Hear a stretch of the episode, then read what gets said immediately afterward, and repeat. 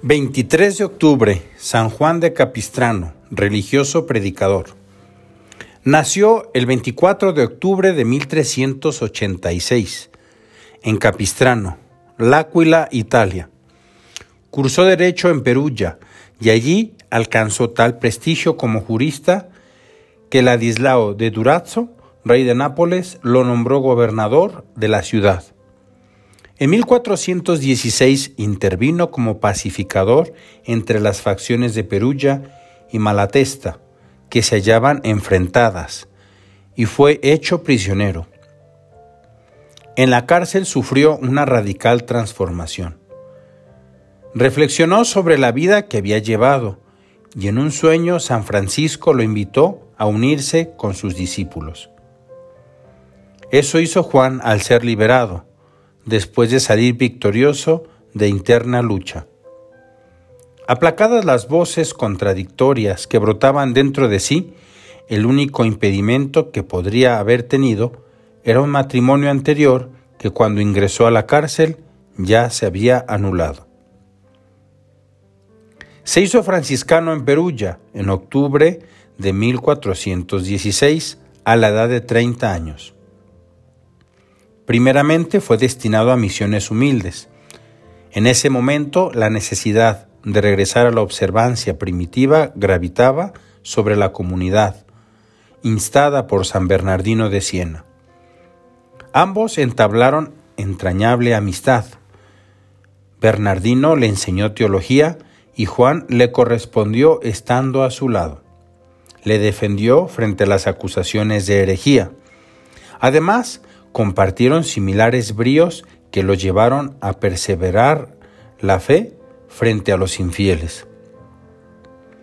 Aún no había sido ordenado y Juan comenzó a destacar en la predicación. A los 33 años fue ordenado sacerdote.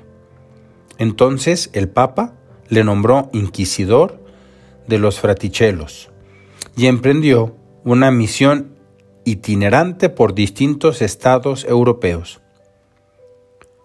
Combatió las herejías de los husitas, participó en la Dieta de Frankfurt y fue artífice de la unidad entre los armenios y Roma.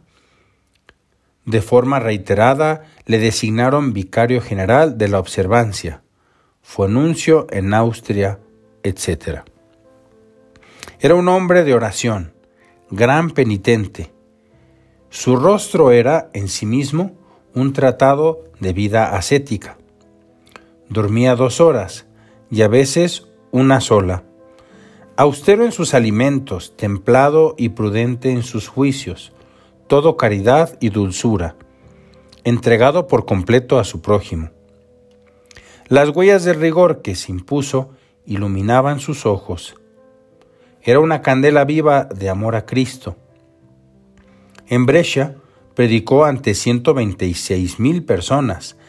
Su fama a la hora de sanar a los enfermos le precedía, y muchos intentaban tomar como reliquia trozos de su túnica. Sabiendo el valor de la formación, instó a sus hermanos al estudio. Ninguno es mensajero de Dios si no anuncia la verdad, y no puede anunciar la verdad quien no la conoce y no puede conocerla si no la aprendió. Deben encontrar el tiempo para dedicarse a las letras y a las ciencias, para no tentar a Dios con vanas presunciones.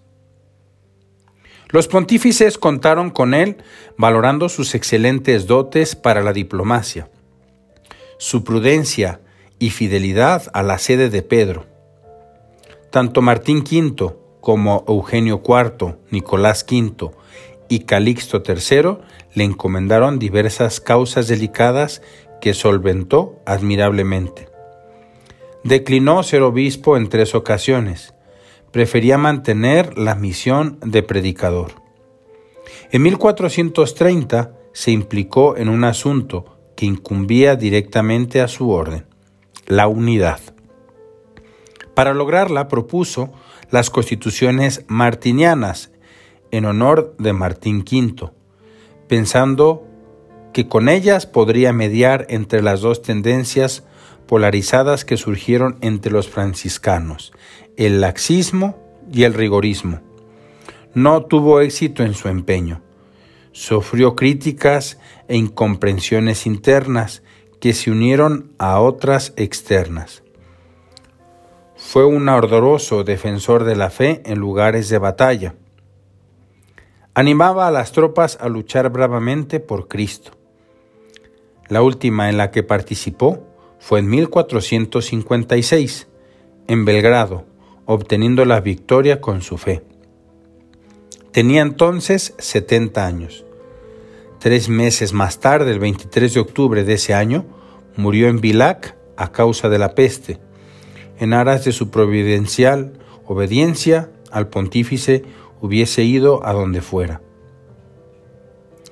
El legado que dejaba a sus hermanos, a la iglesia y a la posteridad era, como el de todos los santos, un compendio de virtudes heroicas desplegadas sin descanso por amor a Cristo. Tan aclamado en Europa que se le, ha considerado Stella Bohemorum, Lux Germaniae, Clara Fax Hungariae, Decus Polonorum, también padre devoto y varón santo. Inocencio X lo beatificó el 19 de diciembre de 1650. Alejandro VIII lo canonizó el 16 de octubre de 1690.